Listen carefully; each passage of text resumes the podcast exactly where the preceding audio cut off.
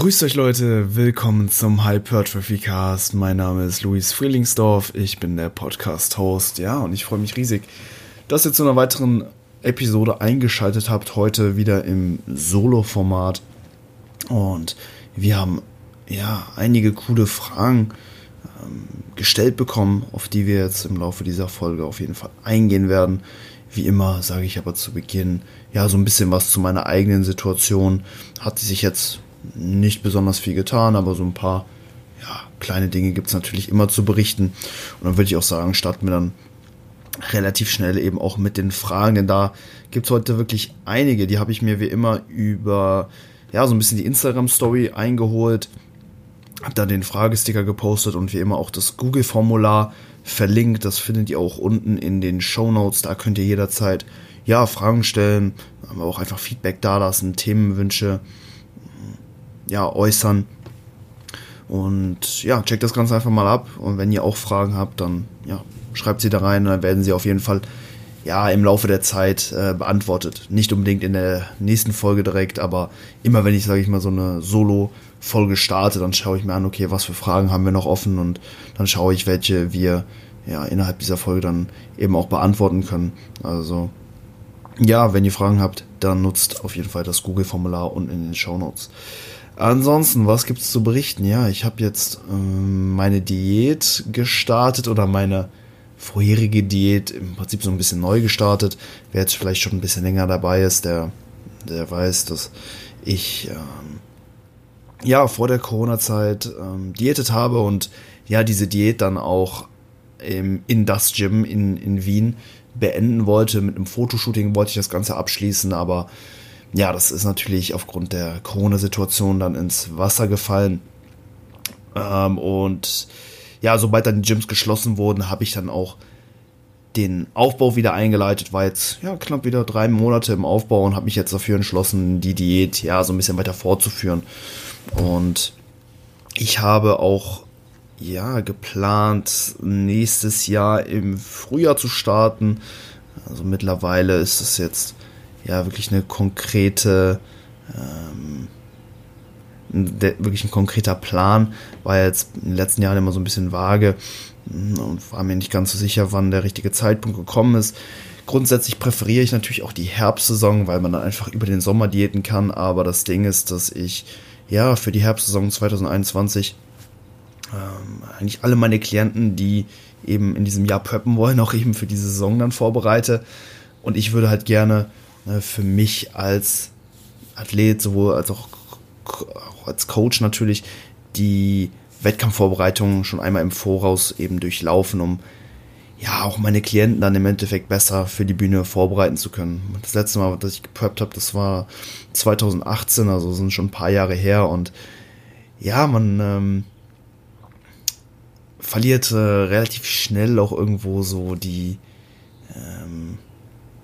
wie sagt man, diese, diese Verbundenheit mit diesem Prozess oder wie es einem damals eben auch ging. Also ich möchte auch einfach für mich selbst nochmal diese Empfindung von damals so ein bisschen auffrischen, beziehungsweise die einfach neu erleben, um mich dann im Endeffekt auch besser in die Situation meiner Klienten dann äh, hineinversetzen, zu, äh, hineinversetzen zu können, wenn diese ne, auch das Ganze durchleben. Ähm, und ja, da bietet sich dann natürlich die Frühjahrssaison an. So überschneiden sich nicht also meine Wettkämpfe mit denen von meinen Klienten. Ich kann mich dann an dem Wettkampftag und auch vorher halt voll eben auf die konzentrieren. Ich glaube, das ist echt perfekt und ja, habe das dann selber für mich dann eben auch einmal schon äh, durchgestanden, habe das ganze Prozedere äh, durchlaufen, habe die Peak Week geplant, habe auch vielleicht die Phase danach ähm, ja erlebt und ich glaube, das ist enorm wertvoll, um ja, dann wirklich ähm, das Beste eben auch aus meinen Kunden dann für das Jahr 2021 rauszuholen. Also nächstes Jahr im Mai werde ich dann ja vermutlich in der Bodybuilding-Klasse dann zum ersten Mal starten. Freue mich riesig drauf, bin sehr, sehr gespannt ähm, und hoffe mal, dass die Wettkämpfe dann stattfinden. Davon gehe ich mal aus. Ähm, äh, aber wie gesagt, kein Gewehr, das ist natürlich jetzt auch nur meine Vermutung, aber ich bin da recht zuversichtlich. Ähm, und wie gesagt, falls nicht, dann ist es auch gar nicht so schlimm, weil mir geht es halt auch ja, einfach auch zum Großteil einfach um, um die Erfahrung und ne, auch einfach diesen Weg, ähm, dass ich diesen auch einfach jetzt nochmal durchschreite, um dann anschließend auch eben besser coachen zu können. Ähm, ja, jetzt gerade, wie gesagt, bin ich eben schon am Diäten. Das ist jetzt noch nicht die finale Wettkampfvorbereitung, aber einfach mal so eine Diät, um mal einfach mal wieder zu schauen, wo man so ein bisschen steht und wie tief man auch jetzt mit dem Körperfett ähm, eventuell gehen kann, ohne große Probleme zu bekommen. Und das ist gar keine schlechte Sache, das vielleicht mal ähm, mit ausreichend Abstand zur eigentlichen Wettkampfprep mal ja, so ein bisschen auszuprobieren, einfach mal um zu schauen, ne, okay, wo fängt die Diät an, wirklich hart zu werden? Also wo beginnt die tatsächliche Wettkampfdiät? Ne? Das ist ja auch, sag ich mal, so der, der, der Unterschied zwischen einer normalen Diät und der Wettkampfdiät. Also die Ergebnisse, die man bei einer Wettkampfdiät erzielt, die sind natürlich nicht langfristig durchhaltbar. Bei der hm, ja, regulären Diät müssen sie es aber natürlich sein. Da wollen wir nicht bis zu einem Punkt gehen, wo wir danach das Gewicht wieder zunehmen oder so, sondern ja, ich sag mal, die Ergebnisse müssen auch auf jeden Fall langfristig eben haltbar sein. Und ja, da möchte ich einfach mal schauen, ne, wo dann dieser Punkt anfängt, wo ähm, ja das Ganze dann wirklich sehr zehrend wird Mm, mein Stage Rate für nächstes Jahr abzuschätzen, ist natürlich gar nicht so leicht. Als kleinen Referenzwert, ich bin 2018 in der Men's Physik mit ähm, circa 78 Kilo oder 77 Kilo ähm, auf die Bühne gegangen, wobei, nee, das war dann das geladene Gewicht. Ähm, ich glaube, mein lowest Weigh-In hatte ich ungefähr ja doch bei 77, war dann am Wettkampftag teilweise mm, ja deutlich schwerer. Aber ja, ich glaube, man kann sich da eben echt auf das niedrigste Gewicht äh, berufen, wenn es darum geht, okay, wo will ich innerhalb der Wettkampfdiät dann eben auch hin? Klar, geladen ähm, sieht das Ganze natürlich dann eben nochmal anders aus. Aber ja, diese 78 Kilo, das war ja so das, das niedrigste äh, Gewicht, was ich innerhalb der Diät erzielt habe. Und jetzt aktuell bin ich ungefähr 87 Kilo schwer. Also ja, knapp 10 Kilo über meinem Stage Rate von 2018 und ja, ich denke mal, da ist einiges an Muskulatur hm, draufgekommen. Wie, wie viel ich letztendlich draufgepackt habe, oh, da, da wage ich mich jetzt noch kein Fazit zu ziehen, einfach weil, ja, der, der Körperfettanteil doch noch relativ unterschiedlich ist, aber ich sehe natürlich, dass ich jetzt bei diesem Körpergewicht, bei dem ich mich gerade befinde, wirklich noch nie so, noch nie so lean war. Und das ist natürlich ein sehr, sehr gutes Zeichen, wo es letztendlich nächstes Jahr dann aber hingeht hinsichtlich dem Gewicht, das, das kann ich jetzt zum aktuellen Zeitpunkt eben noch nicht abschätzen. Wenn ich aber ja jetzt vielleicht noch so auf ähm, 83 Kilo, roundabout 4, 82 bis 84 Kilo, wenn ich da jetzt eben noch runtergehe, ich glaube, dann kann man schon deutlich besser abschätzen, ja, wie der, wie der Stage-Look dann eben auch aussehen wird und wo ich mich dann auch hinsichtlich ähm, des Körpergewichts dann am Ende der Diät befinden sollte. Klar, man muss natürlich auch dazu sagen, ne, diese 77, 78 Kilo in der letzten Prep, das war natürlich auch nur, ja, für die Mans Physikklasse entsprechend äh, fürs Bodybuilding. Da hätten bestimmt dann auch nochmal drei Kilo mh, hm, Fettmasse äh, wahrscheinlich nochmal runtergemusst, ne, an den Beinen und vor allen Dingen auch an der äh, Unterkörperrückseite, an den Glutes. Ne, da hatte ich noch so meine, meine Fettreserven, sage ich mal.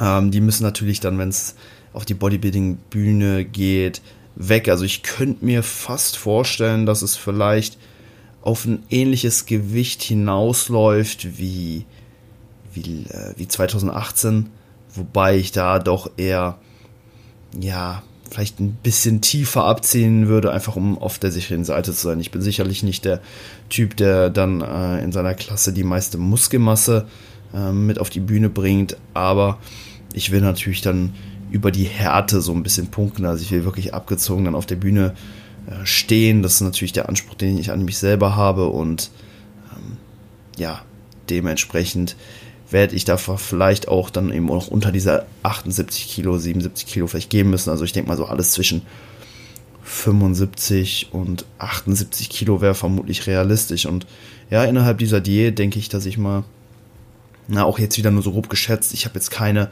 äh, keinen festen Zeitraum oder auch keine, äh, keine absolute Gewichtsabnahme im Kopf, sondern ja, ich will einfach mal so gucken, wie sich meine Physik verändert, äh, wie leicht mir das Ganze fällt, beziehungsweise ab welchem Punkt es schwer wird. Ähm, und einfach ja, mal so ein bisschen schauen, ähm, wo ich im Endeffekt stehe. Und ich könnte mir vorstellen, dass ich so auf 83 Kilo ähm, ja eventuell runterkomme und das wäre schon mal ein super Ergebnis, wenn wir dann eben von diesen 75 bis 78 Kilo ähm, als niedrigstes Gewicht innerhalb äh, der Wettkampfdiät dann eben sprechen, dann wäre ich ja gar nicht mehr so weit ähm, ja, vom, vom Endziel, sage ich mal, entfernt. Und ich glaube, das ist auch echt eine coole Sache, ähm, da vielleicht dann für die äh, für den Wettkampf, also die, wenn wenn die ja, gesamte Wettkampfdiät vielleicht auch einfach gar nicht so lang dauert. Ne? Also ich habe sonst immer ja circa 25, also die letzten 2018 25 Wochen ungefähr gepreppt. Ich denke, das ist auch voll in Ordnung. Aber wenn man vielleicht ja so diese diese diese beiden Phasen, sag ich mal, voneinander teilen könnte, wäre das glaube ich keine schlechte Sache. Also dass man halt eben diese diese, diese Phase, die ja im Prinzip eigentlich eine fast eine normale Diät ist, so ein bisschen von der eigentlichen Wettkampf, die, die erst dann startet, wenn das Ganze halt dann wirklich in diese, in, die, in diese rote Zone, sag ich mal, reingeht. Wenn man die so ein bisschen voneinander trennen kann, wäre das, glaube ich, gar keine schlechte Idee, weil man dann halt eben nicht am Stück so lange diätet, vielleicht auch zwischendurch dann eben auch, ähm, ja, die Diätermüdung nochmal auf Null setzen kann und dann in den, ähm, in den eigentlich harten Teil dann eben auch mit, mit vollen vollgeladenen Energiespeichern oder wie auch immer, ähm, ja, dann starten kann. Das ist so, so ein bisschen der Hintergrundgedanke. Deswegen vielleicht jetzt auch so eine kleine Diät vor der eigentlichen Diät, die dann wahrscheinlich Anfang 2021 beginnt. Klar, dazwischen werden dann wahrscheinlich auch nochmal Aufbauphasen folgen, wo ich dann natürlich auch wieder ähm, ja, zunehmen werde. Ähm, und ja, aber das gibt einem natürlich dann schon mal einfach so ein, ja, so ein Framework, mit dem man dann natürlich auch im kommenden Jahr dann ganz gut arbeiten kann, weil ja, meine letzte Diät, wo ich halt nochmal wirklich äh, ja, in Form gekommen bin, die ist halt schon ewig her. Das war halt tatsächlich die Wettkampfdiät 2018. Ähm, wie gesagt, die, die letzte Diät, die wurde ja dann eben beendet, ungefähr bei 86 Kilo. Also da war ich jetzt vielleicht nochmal ein Kilo äh, leichter als zum jetzigen Zeitpunkt. Aber da konnte man natürlich jetzt auch noch nicht ähm, ja, die besten Schlüsse eben draus ziehen. Deswegen, ja, bin ich gespannt, wie sich das Ganze entwickelt.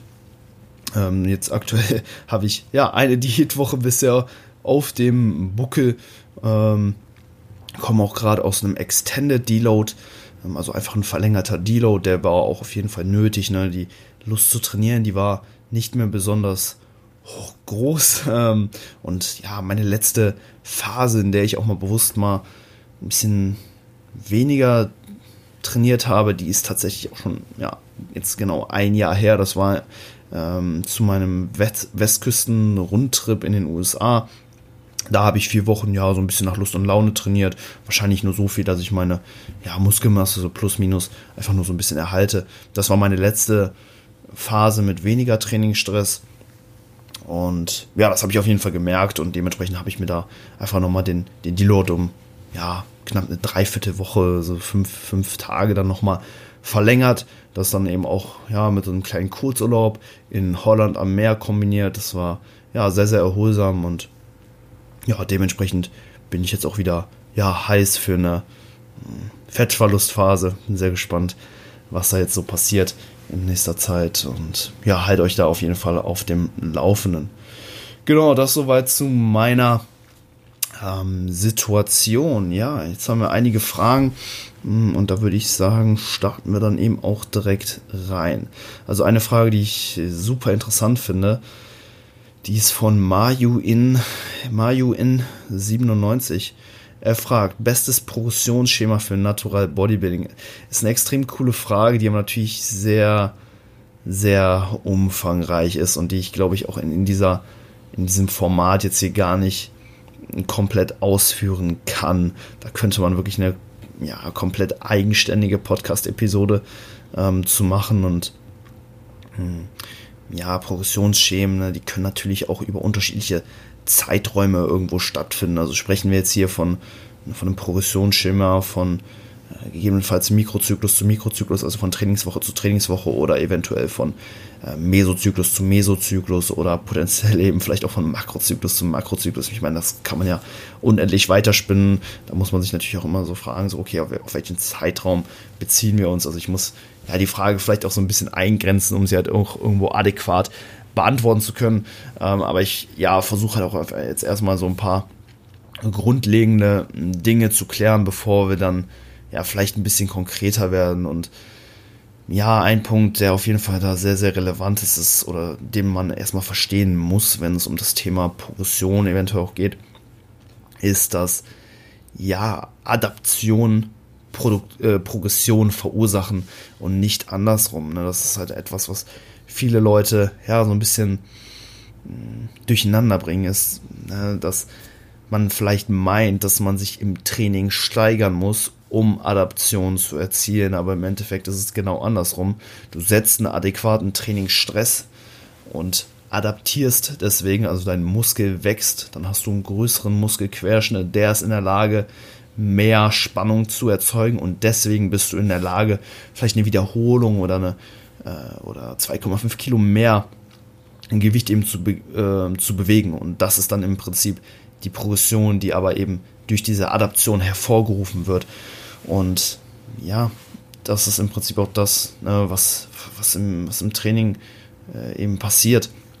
Ich meine jetzt einfach so als Beispiel, wir äh, gehen an die, an die Bank, wir machen drei Sätze mit zehn Wiederholungen mit 100 Kilo und ja, in der ersten Einheit oder in der ersten Trainingswoche schaffen wir das mit ähm, zwei Wiederholungen im Tank. Und wenn wir jetzt in der nächsten Einheit nichts ändern würden und wieder diese drei, ähm, drei Sätze mit 100 Kilo und 10 Wiederholungen machen würden, dann ja, schaffen wir vielleicht diese Sätze bei drei anstatt zwei Wiederholungen im Tank zu absolvieren. Also unser Web Max wäre de äh, dementsprechend von 12 Wiederholungen bei 100 Kilo auf, auf 13 Wiederholungen gestiegen. Da wäre jetzt aber nichts ähm, an den Trainingsvariablen, sag ich mal, ja, geändert haben, wobei wir haben es schon geändert, aber jetzt nicht wirklich aktiv, ähm, sind die Sätze jetzt weiter weg vom Muskelversagen. Na, also ist es irgendwo schon wichtig, ne, auch Progression im, im Training zu erzielen, aber das hat halt viel mehr den Hintergrund, dass das Training halt irgendwo auch effektiv bleiben muss. Ne? Wenn wir das jetzt weiterspinnen, äh, Woche 1, äh, zwei Reps im Reserve, Woche 3, drei Reps im Reserve, ne? jetzt einfach nur effektiv, nicht, dass die ähm, ja, Progressionsrate jetzt so hoch ausfallen sollte bei jedem, aber ähm, wenn das jetzt eben so weitergeht, dann sind wir vielleicht irgendwann an dem Punkt, wo wir äh, fünf Wiederholungen äh, dann noch hätten machen können mit diesen 100 Kilo bei diesen zehn Wiederholungen und dann könnten wir den Arbeitssatz halt eben nicht mehr als ja, stimulativ irgendwo äh, abstempeln. Ne? Wir müssen natürlich einfach schauen, dass das Training auch mit zunehmenden hm, zunehmenden Kraftleistung ähm, irgendwo weiterhin stimulativ bleibt und die Sätze nicht einfach nur weiter weg vom Muskelversagen ähm, dann absolviert werden. Deswegen, ja, brauchen wir irgendwo Progression oder ein gewisses Progressionsschema, damit das Training einfach weiterhin auch Adaption hervorruft, weiter ein Overload induziert ähm, und ja, wir auch dementsprechend weiter von dem Training wachsen können, ganz klar. Jetzt natürlich die Frage, okay, machen wir das Ganze hm, eher autoregulativ oder, oder, oder, oder haben wir da vielleicht sogar ein vorbestimmtes Progressionsmodell? Ich meine, da gibt es ja ähm, einige, die jetzt so, ja, so weit kursieren, so eine Double- oder Triple-Progression, dass man zum Beispiel sagt, okay, Woche 1, wie gesagt, ähm, ja, zum Beispiel 10 Wiederholungen, Woche 2 11 Wiederholungen, Woche 3 12 Wiederholungen, dann äh, erhöhen wir das Gewicht und fangen wieder bei 10 Wiederholungen an. Das wäre natürlich äh, eine Möglichkeit, wie man das Ganze machen kann. Man kann natürlich eben auch noch hingehen und eben auch noch die Satzanzahl ähm, ja, mit einbeziehen. Also wir haben im Prinzip ja die Satzanzahl, die wir manipulieren können, das absolute Gewicht auf der Stange, die relative Intensität natürlich, die Nähe zum Muskelversagen und halt eben auch die Wiederholungs- Anzahl. Das Problem bei diesen vorgegebenen Progressionsschemen, ähm, ja, sehe ich einfach, es ist halt einfach das, ja, ich sag mal, diese Progressionsrate irgendwo dann eben auch vorgegeben ist. Es kann aber natürlich auch sein, dass der Athlet sich vielleicht schneller steigern könnte, schneller Adaptionen erzielt oder eben auch langsamer. Ne? Vielleicht ist ähm, eine Wiederholung mehr jede Woche für dein, ähm, für dein Adaptions, für, für deine Adaptionsgeschwindigkeit einfach viel zu viel. Ne? Vielleicht adaptierst du gar nicht so schnell, dass, ähm, ja, der, der, der Muskelquerschnitt so schnell wächst, dass du äh, jede Woche irgendwie eine Wiederholung mehr machen könntest oder so. Ähm, andererseits, ne, vielleicht könntest du dich auch schneller steigern. Vielleicht bist du ein Anfänger, hast noch ähm, sehr viel Luft nach oben und ähm, kannst dementsprechend vielleicht auch viel, viel schneller ähm, ja, Wiederholung oder, oder Gewicht steigern, wie auch immer. Deswegen bin ich da nicht so ein großer Fan von und ich würde das grundsätzlich eher immer so autoregulativ gestalten, dass man ähm, ja einfach den mh, ja, Progression im Training im Prinzip erzielt, wenn man halt eben adaptiert ist. Ne? Das ist natürlich dann auch eben hier die Voraussetzung. Und wenn, ich sag mal, die äußeren Umstände es natürlich auch hergeben, wenn du natürlich jetzt ins, ins Gym gehst und ähm, dein Programming sieht jetzt wieder eine Steigerung bei der Kniebeuge um 5 Kilo ähm, vor, du aber du bist aber noch gar nicht adaptiert, deine Quads sind vielleicht noch gar nicht in der Lage, jetzt mehr Gewicht zu bewegen und du hast vielleicht auch noch enorm viel Stress im Alltag, musst Überstunden schieben, hm, hast gerade vielleicht ein Kind bekommen, dann ist das vielleicht nicht der, nicht der beste Call, jetzt mit 5 Kilo mehr Arbeitsgewicht in, in die, in die, äh, ja, in die, in die Kniebeuge dann äh, reinzugehen. Deswegen, ja, sollte, sag ich mal, sich was im Training ändern, wenn diese Adaption halt eben auch erst stattgefunden hat.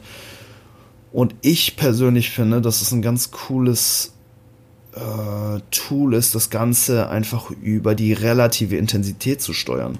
Denn die ist letztendlich ja im Kontext von Hypertrophietraining auch ja, extrem relevant. Ne? Also deutlich relevanter als einfach das Trainingsgewicht oder, das, äh, oder die Anzahl an Wiederholungen.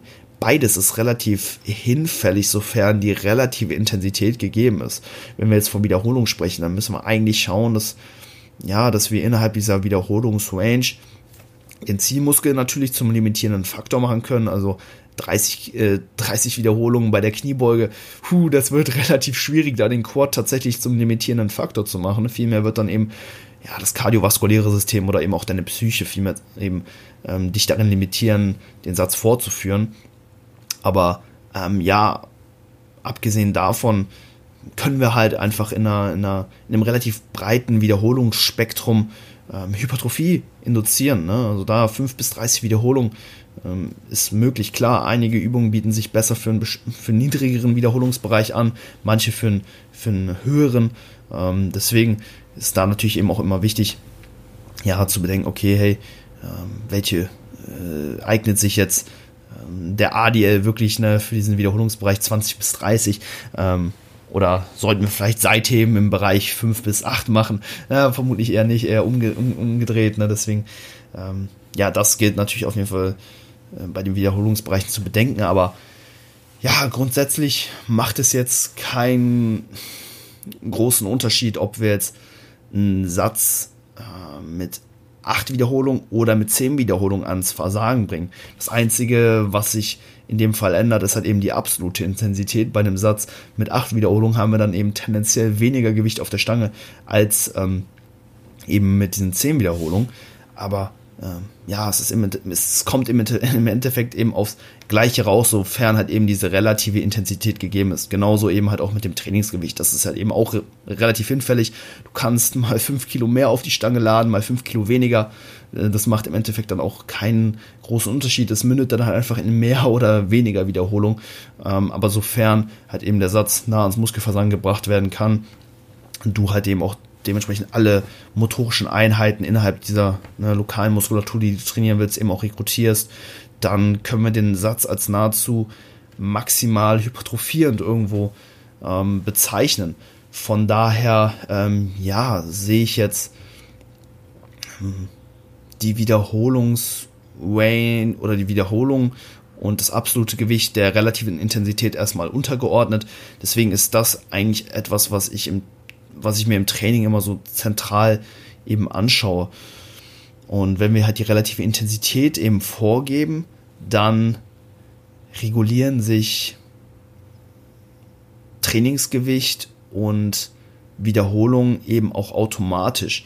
Das heißt, ne, wenn wir jetzt halt einfach sagen, hey, wir wollen jetzt einfach die Sätze, die wir beim Bankdrücken jetzt haben, bis zwei oder eine Web in Reserve trainieren, dann wirst du automatisch mehr Wiederholung im Laufe der Zeit schaffen, wenn du halt eben adaptiert bist.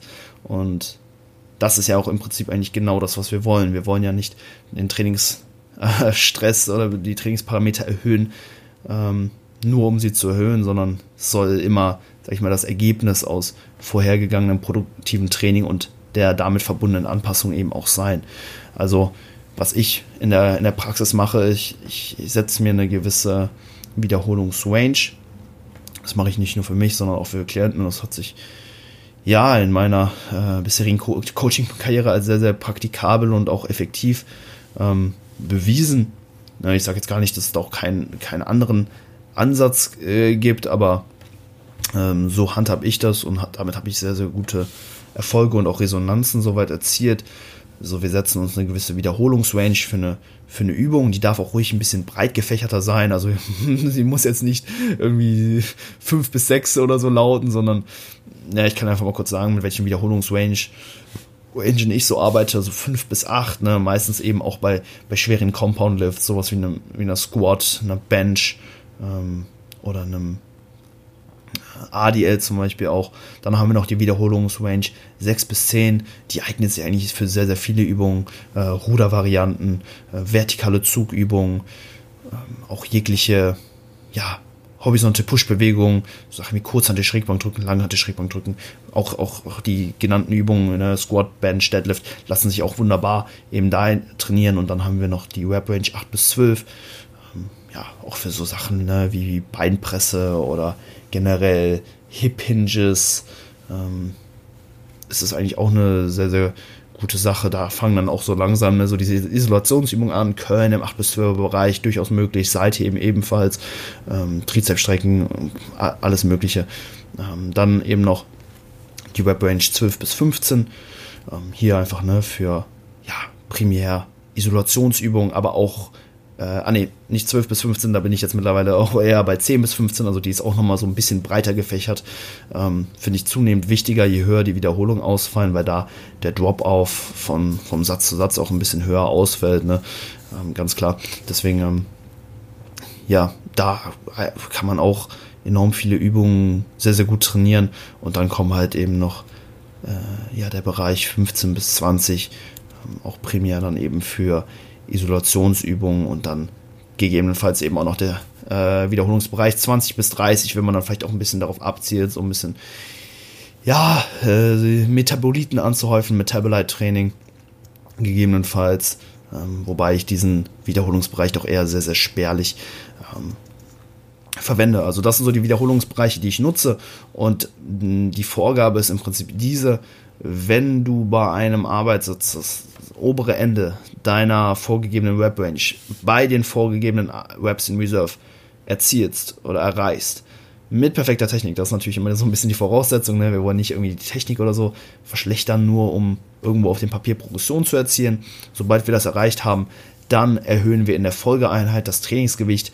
meist um die kleinstmögliche Stufe. Gut, wenn du jetzt natürlich 200 Kilo ziehst, dann würde ich da vielleicht nicht 2,5 Kilo draufpacken, sondern doch eher schon einen größeren prozentualen Anteil, vielleicht dann eher 5 Kilo.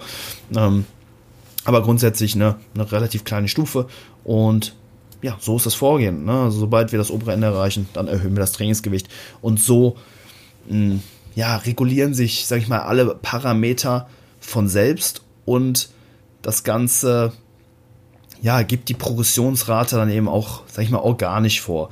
Ne? Es, äh, es, verändert sich halt eben was im Training. Wir erzielen Progression im Training, wenn wir halt eben diese, wenn wir halt eben schon adaptiert sind und es ist halt eben kein vorgefertigtes Modell, in dem man ja eventuell Vorgaben macht, die halt einfach nicht realistisch äh, sind und die nicht auf den Adaptionen des Individuums irgendwo basieren. Ähm, es kann halt durchaus sein, dass dann ja, ein Athlet innerhalb von einem Zyklus sich um äh, 20 Kilo in einer bestimmten Übung eben steigern kann. Äh, es kann aber auch sein, dass das Gewicht über den gesamten Mesozyklus vielleicht gleich bleibt und wir erst im Folgemesozyklus dann in der Lage sind, da dann ähm, vielleicht Gewicht ähm, draufzuladen. Und das ist auch vollkommen in Ordnung so. Ähm, denn ja, wie gesagt, jeder Athlet bringt natürlich unterschiedliche Voraussetzungen und auch Progressions- mh, Möglichkeiten einfach mit. Ne? Ein Anfänger kann sich einfach deutlich schneller steigern als jemand, der das Ganze vielleicht schon über ein Jahrzehnt oder so macht. Und das vermisse ich halt ganz oft bei ja, diesen vorgefertigten Progressionsschemen oder Modellen, dass da halt einfach die, ja, diese Individualität des Athleten einfach ähm, ja so ein bisschen außer Acht gelassen wird und da einfach dann so ein wirklich so ein fixes Modell hat irgendwie vorgegeben wird, okay, erhöhe jetzt jede Woche das Gewicht um 2,5 Kilo oder mache eine Wiederholung mehr. Deswegen relative Intensität und die vorgegebene Web Range ähm, ja, passen dann eben automatisch eben auch das ähm, absolute Gewicht, also das Trainingsgewicht, die Wiederholungsanzahlen innerhalb dieser Web Range ähm, eben an und ja, gewährleisten auch einfach, dass jeder Satz ähm, anspruchsvoll und effektiv bleibt und wir, wir, wir im, im Laufe unserer Trainingskarriere nicht einfach immer weiter weg vom Muskelversagen bleiben. Ähm, aber wie gesagt, ähm, ja, das so, das so das Schema, was ich jetzt aktuell verfolge. Da sind die Sätze jetzt eben noch nicht mit inkludiert. Und ja, ich glaube, da könnten wir dann nochmal ein ordentliches Fass aufmachen, ob jetzt ähm, Satzprogression, innerhalb eines Zyklus zum Beispiel dann jetzt auch wieder ähm, sinnvoll ist oder nicht. Und ja, ich glaube, wenn wir da jetzt noch drauf eingehen, dann ähm, äh, sind wir dann, glaube ich, auch schon am Ende dieser Podcast-Folge. Ähm, deswegen dazu eigentlich nur ganz kurz. Es hängt einfach sehr, sehr stark davon ab, mit was für einem initialen Trainingsvolumen hm, du in den Zyklus eben startest. Wenn du jetzt halt vielleicht darauf abziehst, okay, wir, wir starten vielleicht so bei diesem bei dieser Minimum Effective Dose, was ja auch ein absolut ähm, ja, sinnvoller Approach wäre, dass man zum Beispiel sagt, okay, in der ersten Trainingswoche, da wollen wir jetzt noch nicht direkt mit dem Maximum Adaptive Volume, sag ich mal, starten, mit dem Volumen, mit dem wir direkt die bestmöglichen Erfolge äh, erzielen, sondern wir sagen, okay, wir, wir wollen erstmal, ne, sag ich mal, so mit dem, ja, mit dem Trainingsstress einsteigen, der Erfolge verursacht. Nicht die besten, ähm, aber solide Erfolge, was halt mh, hm, ja, einen guten Ertrag bei sehr, sehr wenig, sehr, sehr wenig Risiko, ne? wenn das, wenn das äh, Trainingsvolumen vor allem dann eben nach einem Deload erstmal ein bisschen, ja, tendenziell geringer bleibt. Wenn du natürlich, ja, ein bisschen lockerer in den Zyklus reingehen möchtest, was vollkommen in Ordnung ist, dann, ja, kann es natürlich sein, dass du innerhalb ne, der, äh, dass du in, in den folgenden Wochen dann einfach ein bisschen mehr aufzuholen hast, um dann, sag ich mal, im Schnitt diesen optimalen Trainingsstress zu treffen. Also da wäre es natürlich ähm, dann eben auch sinnvoll, die, die Sätze potenziell ja, leicht ansteigen zu lassen. Ähm, bitte jetzt nicht hier ähm, irgendwie die, die, die Sätze um 100% erhöhen. Ähm, klar kann bei Anfängern vielleicht möglich sein. Also da ist diese Spanne ne, zwischen diesem Minimum Effective Volume und diesem, diesem Maximum Recoverable Volume. Also ja, relativ breit gefächert, aber was ich halt ganz oft sehe, ist, dass ne, dieses Volume Landmark Konzept von Dr. Mike Usetel, ähm, was äh, sicherlich enorm äh, sinnvoll ist, um auch einfach, ja, die, diesen ganzen, äh, diesem ganzen Volumenkonzept auch einfach so ein bisschen so einen Namen zu geben, enorm sinnvoll ist, ähm, wo ich aber glaube, dass es oft so ein bisschen fehlinterpretiert wurde, war halt einfach die, die Steigerung der absoluten Satzanzahlen von, von Woche zu Woche. Ne? Da gab es dann natürlich immer so diese, diese Infografiken, die auch super waren, um das Ganze irgendwo zu veranschaulichen, aber das war dann halt oft immer ne, diese, diese Zahlen 10, also Woche 1 10, Woche 2 12, Woche 3 14 etc. bis, bis 20 Sätze.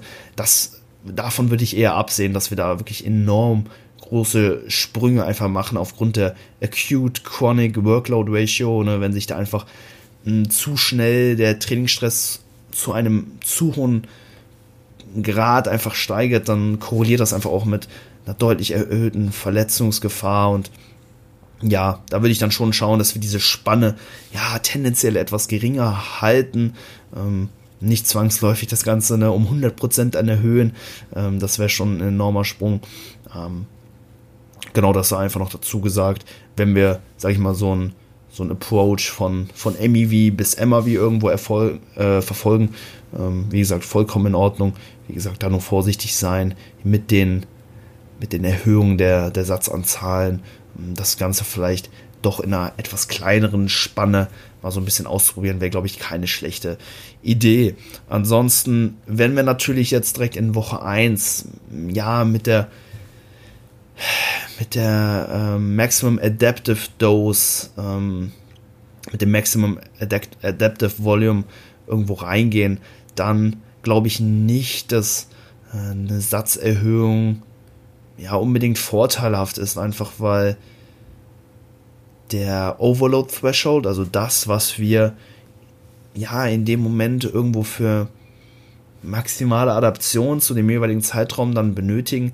Ich glaube nicht, dass der enorm stark eben über die Wochen ansteigt und dass dementsprechend eine Satzerhöhung gerechtfertigt wäre. Also überleg mal, du machst zehn, zehn Sätze in Woche 1 und kriegst dafür das, das bestmögliche Wachstum irgendwo raus, dann glaube ich nicht, dass du diesen Trainingsstress, den du für bestmögliches Wachstum dann äh, äh, haben musst, dass der sich in Woche 2 um, um eventuell 10% erhöht, weil das würde ja eine, mm, eine Erhöhung der Satzanzahlen um auch nur einen, einen Satz, das würde das Ganze schon ausmachen.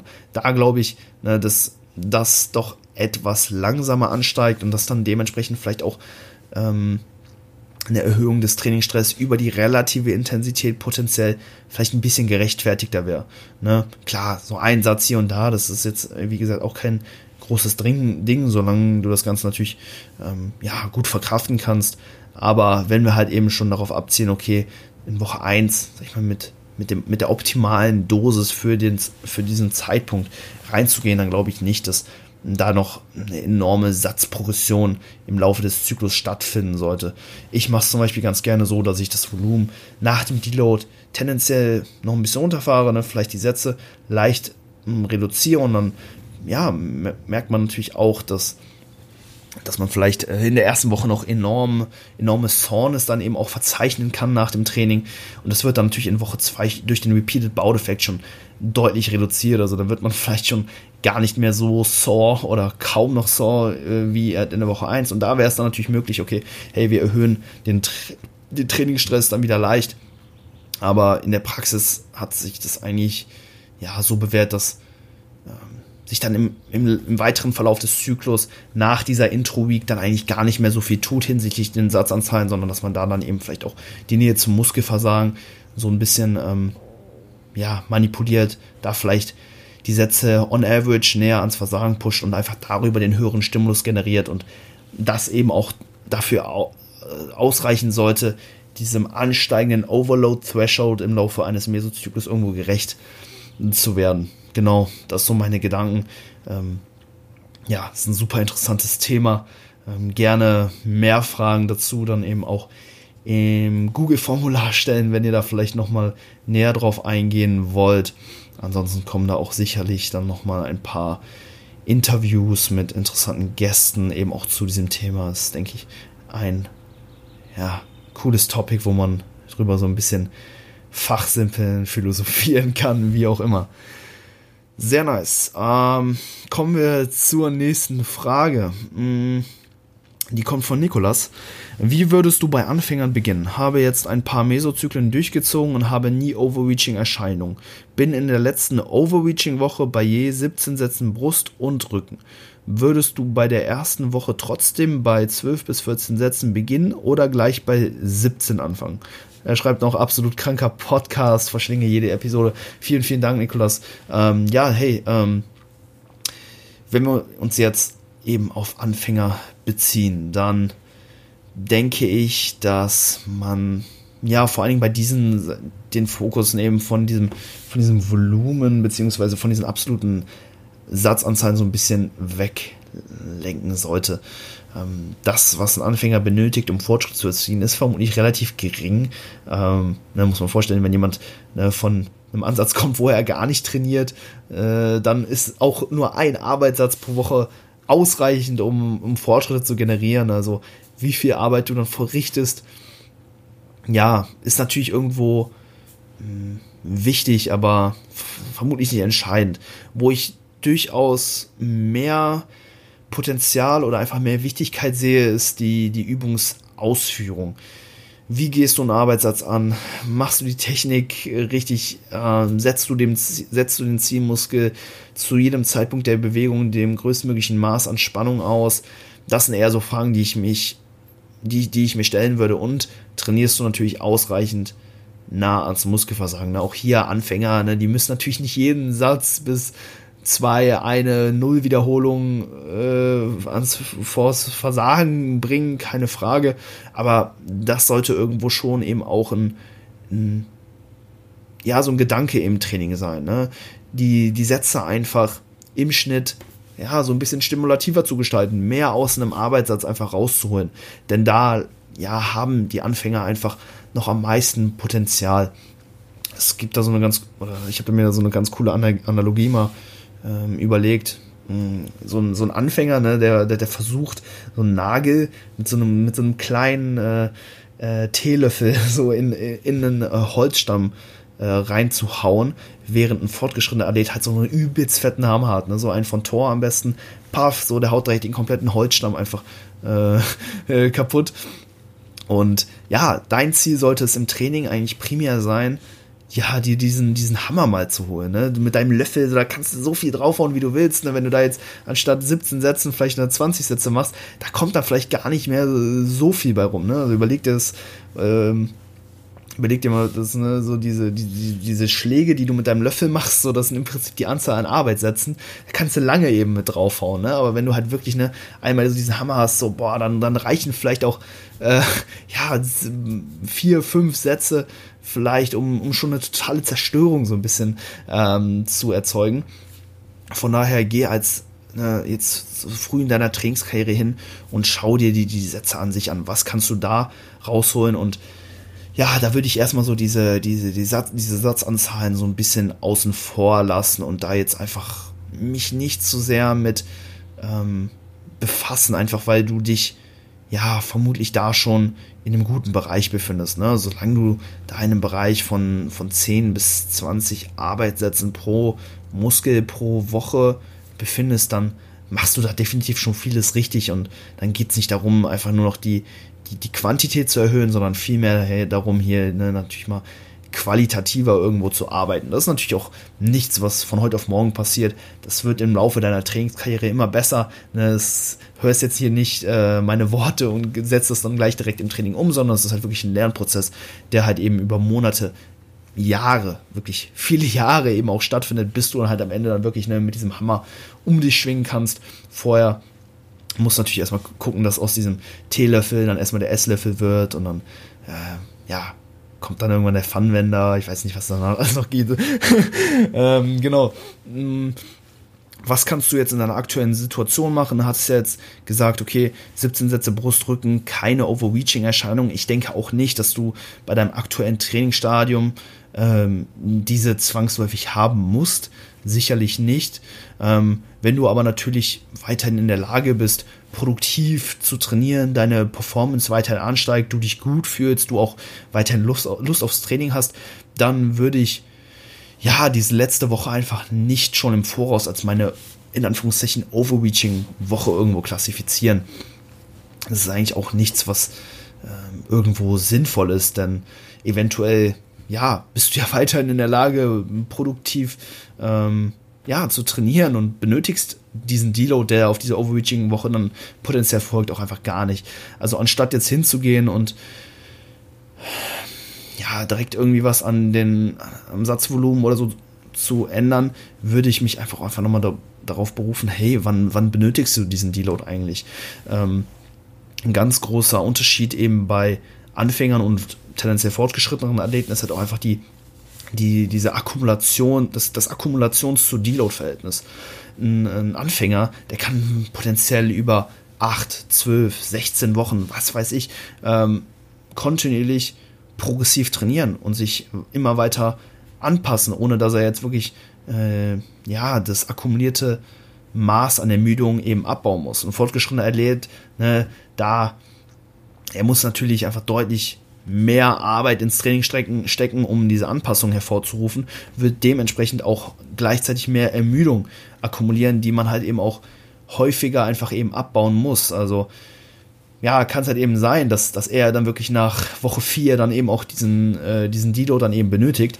Du als Anfänger, ich glaube, du kannst noch, ja, enorm lange weiter pushen, bevor du dann halt wirklich sagst, okay, jetzt wäre ein Deload einfach mal angebracht. Also mh, setz dir da einfach keine festen festen Zeiträume, kein festes Akkumulations- zu Deload-Verhältnis.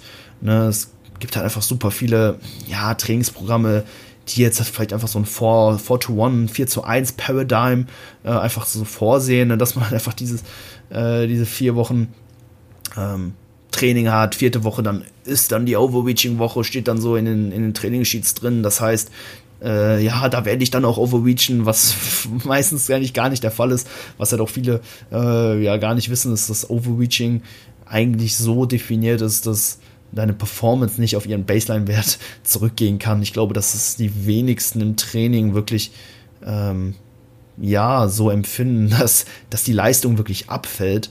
Ähm, äh, also across the board, ne? wirklich dann eben auch bei äh, ja, bei, bei allen Übungen ähm, der, der jeweiligen Muskelgruppe. Ne, not gonna happen äh, oder eher seltener. Deswegen, ähm, ja, setz dir da nicht einfach diese, diese, diese feste Overreaching-Woche, sondern schau halt einfach, wie lange bist du in der Lage, produktiv zu trainieren, was macht deine Performance, solange die auf dem aufsteigenden Ast ist, deine Gelenke in Check sind, du gut schläfst, du weiterhin Spaß am Training hast, du dich auch generell subjektiv einfach gut und nicht besonders gestresst fühlst, dann trainier einfach weiter und nimm dir den Deload erst, wenn du halt, ja, auch irgendwo denkst, dass, dass so eine, so eine Trainingspause jetzt irgendwo angebracht wäre und dass du eben auch davon profitieren kannst. Solange da jetzt nicht der Bedarf da ist, dann äh, ja, halte ich dann nicht an so einem vorgefertigten Modell einfach fest. Ne? Ähnlich auch wie bei dieser Progression. Ne? Auch das ist etwas, was eigentlich eher so autoregulativ äh, geschehen sollte. Andererseits ist es natürlich auch keine schlechte Sache, so ein Deload eher mal so, ja, so konservativer zu nehmen. Ähm, vielleicht eher einmal zu viel zu deloaden als zu wenig. Ähm, ne, wenn du dir dann einfach diese Verletzung zuziehst, dann ist es natürlich auch ähm, ja langfristig keine, keine gute Sache. Ähm, deswegen da natürlich weiterhin vorsichtig bleiben, aber ja, bleib da einfach, sag ich mal, auch in, in Kontakt so mit, mit deinem Körper und versuch halt einfach möglichst objektiv zu reflektieren, wie es dir und deinen passiven Strukturen, also deinen Gelenken, den Sehnen, den Bändern und natürlich auch deiner lokalen Muskulatur einfach geht. Ne? Wenn du halt konstant einfach sore bist und dich einfach auch gar nicht mehr ähm, wirklich erholen kannst, die Soreness immer noch mit in die nächste Einheit nimmst, ne? dann wäre es da vielleicht auch ein ganz guter Zeitpunkt, um mal den Trainingsstress so ein bisschen runterzufahren. Aber ähm, ich würde jetzt, wie gesagt, in deiner Situation ähm, erstmal nichts an den Satzanzahlen schrauben, sondern einfach ne, Technik, Ansteuerung, relative Intensität verbessern, das Akkumulations- zu Deload-Verhältnis einfach so ein bisschen ausweiten, den Deload erst nehmen, wenn du ihn benötigst und dann nach dem Deload würde ich dann auch empfehlen, ja, erstmal ne, vielleicht auch wieder so ein bisschen niedriger einzusteigen. Ähm, du könntest dann, ne, hat's ja auch, dann, das war ja der zweite Teil deiner Frage, würdest du bei der ersten Woche trotzdem wieder bei 12 bis 14 Sätzen beginnen oder gleich bei 17 anfangen? Da würde ich grundsätzlich auch einfach den äh, nochmal so einen kleinen äh, ja, so eine kleine Reduktion der Satzanzahlen potenziell eben auch vornehmen und oder die relative Intensität natürlich auch manipulieren. Ähm, vielleicht ein bisschen, ja, weiter weg vom Muskelversagen, vielleicht bleiben jetzt nach der ersten Woche und dann das Ganze, ja, tendenziell wieder so ein bisschen aufbauen, wobei man da natürlich auch, ja, jetzt nicht so waghalsig vorgehen sollte, aber innerhalb eines Mesozyklus 12 bis 17 Sätze für eine Muskelgruppe, das sollte bei deinem Stadium, denke ich, durchaus adäquat sein. Ähm, aber dann, ja, nach, nach dem Deload würde ich dann, wie gesagt, nochmal diesen kleinen Reset eben vornehmen, weil, ja, du willst Trainingsvolumen nicht langfristig steigern. Ähm, also jetzt im ersten Zyklus von 12 bis 17 zu arbeiten, dann vom zweiten von 17 bis 24 und so weiter, das wäre natürlich alles andere als praktikabel. Also ich denke, ähm, ja, wir haben deine Frage jetzt auf jeden Fall ganz gut beantwortet, Nikolas. Ich hoffe, das hat dir soweit weitergeholfen.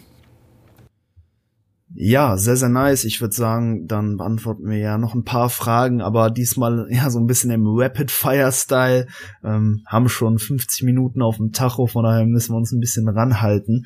Ähm, mal schauen, welche Fragen, welche Fragen wir noch mit reinnehmen. Fabi Bench äh, hat gefragt, Meinung zu Elektro-Myostimulation. EMS hat vermutlich schon, ja, jeder mal gehört.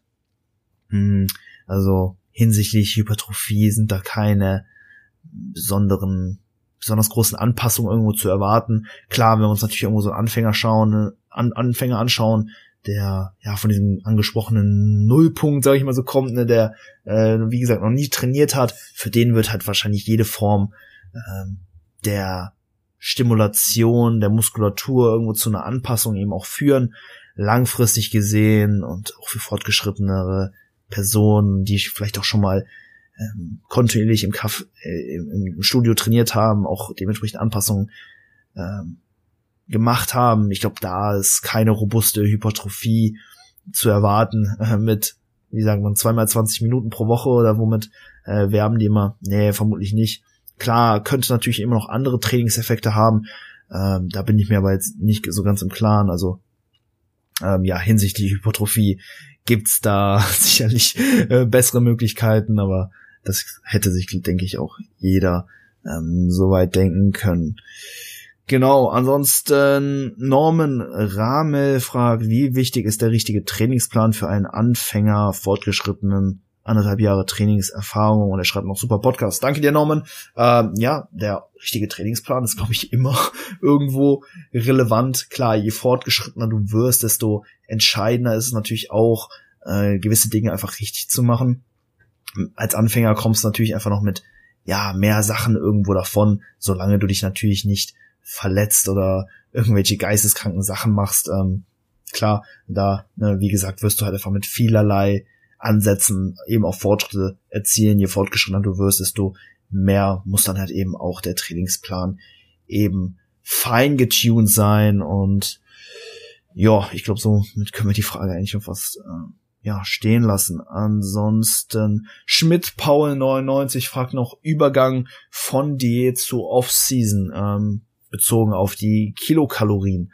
Ähm, da haben wir eigentlich zwei Möglichkeiten. Also entweder du hast deine Diät beendet, du bist fertig, du hast das Fett verloren, was du verlieren wolltest und willst jetzt in den Aufbau starten, dann würde ich dir direkt empfehlen, hey, geh in den leichten Kalorienüberschuss. Wie rechnest du dir das Ganze aus? Äh, wenn du deine Kalorien und dein durchschnittliches Körpergewicht getrackt hast, dann ist es eigentlich relativ leicht, sag ich mal so grob zumindest den Verbrauch so ein bisschen zu ermitteln. Ich mache das dann immer so, okay, ich schaue mir die durchschnittlichen Verlustraten, zum Beispiel der letzten vier, fünf Wochen an, guck, okay, wie viel Gewicht haben sie verloren, wie viel Kalorien haben sie konsumiert. Ne, es gibt ja ungefähr so diese 7000 Kilokalorien Regel, ne, die wird natürlich auch nicht zu jedem Zeitpunkt immer, ähm, ja, hundertprozentig korrekt sein, aber ich denke, das ist ein ganz guter Ansatz, äh, oder einfach ein ganz guter Richtwert, wenn wir jetzt sehen, okay, wir haben im Schnitt 500 Gramm pro Woche verloren und haben 3000 Kilokalorien jetzt innerhalb der Diät konsumiert, dann wissen wir, okay, unser Verbrauch, der liegt vermutlich irgendwo bei 3500. Da kannst du dann, ja, vielleicht auch für den Beginn erstmal 200 Kalorien, äh, 200 bis 300 Kalorien einfach on top draufrechnen und das wäre sicherlich kein schlechter Startwert, um dann in die Off-Season zu gehen und dann dementsprechend auch, mh, hm, ja, den Kalorien Verbrauch, nicht die Kalorienverbrauch, sondern äh, den, den, die, Fettzunahme relativ gering zu halten. Ähm, deswegen bezieh dich da immer auf die letzten Diätwochen, also guck dir nicht an, okay, was äh, was war mein Verbrauch zu, zu Beginn der Diät, sondern immer am Ende der Diät, das dann eben auch dein Ausgangswert für die Offseason. Und ich würde vielleicht auch so die Gewichtsschwankungen in den ersten ein bis zwei Wochen nicht überinterpretieren. Wenn du da ein bisschen mehr zunimmst, dann ist es ganz normal, ne? alleine ne, dieser Anstieg von 3000 auf dann eventuell 3700, 3800 Kalorien, der führt natürlich auch einfach zu mehr Mageninhalt, äh, zu volleren Glykogenspeichern ähm, und alleine das kann auf der Waage schon enorm viel Auswirkungen machen. Da sprechen wir aber eben nicht von Fettmasse, also das sind halt auch einfach nur Faktoren, die halt eben auch so ein bisschen mit der Nahrungszufuhr, äh, dem erhöhten Maß an ja, Nahrung generell ähm, und auch den Kohlenhydraten einfach so ein bisschen äh, variieren. Also die ersten zwei Wochen vielleicht so ein bisschen ausblenden und ja, dann die Rate of Loss, äh, ja, die Rate of Gain im Aufbau viel mehr dann über äh, ja, die Wochen zwei bis X dann so ein bisschen evaluieren. Wenn du natürlich jetzt am Ende der Diät sagst, okay, ich will eigentlich noch ein bisschen weiter Fett verlieren, dann könntest du zum Beispiel auch sowas machen wie eine Reverse Diet. Und das wäre eigentlich auch eine ganz gute Möglichkeit, wenn wir jetzt eben nicht von der Contest Web sprechen, ne? wenn wir jetzt halt eben in der Diät sind und einfach ein, ähm, ja, so ein, so ein Niveau erreicht haben, was definitiv noch langfristig eben haltbar ist, wo du jetzt eben hormonell nicht schlechter aufgestellt bist, dann könnte man zum Beispiel auch sagen, okay, man macht, macht jetzt dann eben so eine Reverse Diet, in der man die Kalorien ja stückweise so ein bisschen hochfährt. Und das impliziert natürlich, dass du vor allen Dingen in den ersten Wochen äh, vermutlich immer noch weiter Fett verlierst. Ne? Wenn du mit 3000 Kalorien äh, 500 Gramm pro Woche abgenommen hast, dann wirst du halt mit 3100 wahrscheinlich immer noch ne, 400 Kalorien im Defizit sein. Und wenn du erst dann nach fünf Wochen oder so auf Erhalt bist, dann hast du im Prinzip noch fünf Wochen diätet. Das kann man natürlich noch so machen, wenn man am Ende der Diät sagt, okay, ich will vielleicht noch ein bisschen Fett verlieren, ähm, dann könnte man eben sowas wie eine Reverse Diet potenziell machen. Viele haben dann halt einfach Angst, zu schnell mit den Kalorien hochzugehen, wobei ich halt denke, wenn man halt eben Kalorien und Gewicht halt wirklich kontinuierlich oder äh, wirklich sauber eben auch getrackt hat, dann hat man da ähm, auch am Ende der Diät eigentlich sehr, sehr verlässli verlässliche Richtwerte. Wenn man aber aus einem irgendeinem gewissen Grund sagt, hey, ich möchte das Ganze irgendwo so stückweise so ein bisschen angehen, kann man das durchaus machen. Man investiert dann halt eben nochmal fünf Wochen, äh, in denen man ja immer noch im Defizit ist, aber auch nicht so wirklich ähm, ja das beste Milieu für Muskelaufbau setzen. Man ist halt einfach nur weniger im Defizit, aber man kann jetzt nicht davon sprechen, dass man innerhalb diesen fünf Wochen jetzt das Beste an Muskelaufbau rausgeholt hätte. Na, hingegen dazu, wenn man halt direkt dann einfach in den Aufbau geht, dann hat man halt schon mal diese, äh, diese, diese Zeit, ähm, ja, möglichst effektiv genutzt. Aber das wäre auch, wie gesagt, durchaus eine Möglichkeit. Cool. Das wär's für diese Episode, Leute. Vielen Dank fürs Zuhören und ja, ich hoffe, euch hat's gefallen. Ihr konntet vielleicht ein bisschen was mitnehmen. Genau, checkt gerne, wie, wie gesagt, nochmal das Google-Formular unten in den Show Notes ab. Da könnt ihr ja dann einfach auch Fragen da lassen oder Themenwünsche äußern. Hab jetzt auch, ja, natürlich wieder vor, einige coole Gäste hier auf den Podcast zu holen. Also da könnt ihr mir natürlich auch eure ja, Wünsche und Vorschläge dalassen. Mich natürlich auch so ein bisschen inspirieren, auch hinsichtlich Themenwünschen äh, oder bestimmten äh, ja, Fragestellungen. Ähm, ich denke, da ja, sollte es bestimmt noch einiges an Gesprächsstoff geben, was jetzt auch hier auf dem Podcast vielleicht noch nicht so ähm, besprochen wurde. Ähm, genau, deswegen, ja, checkt das Ganze ab und ich pack wie immer zum Ende jeder Episode ein Track auf die Playlist.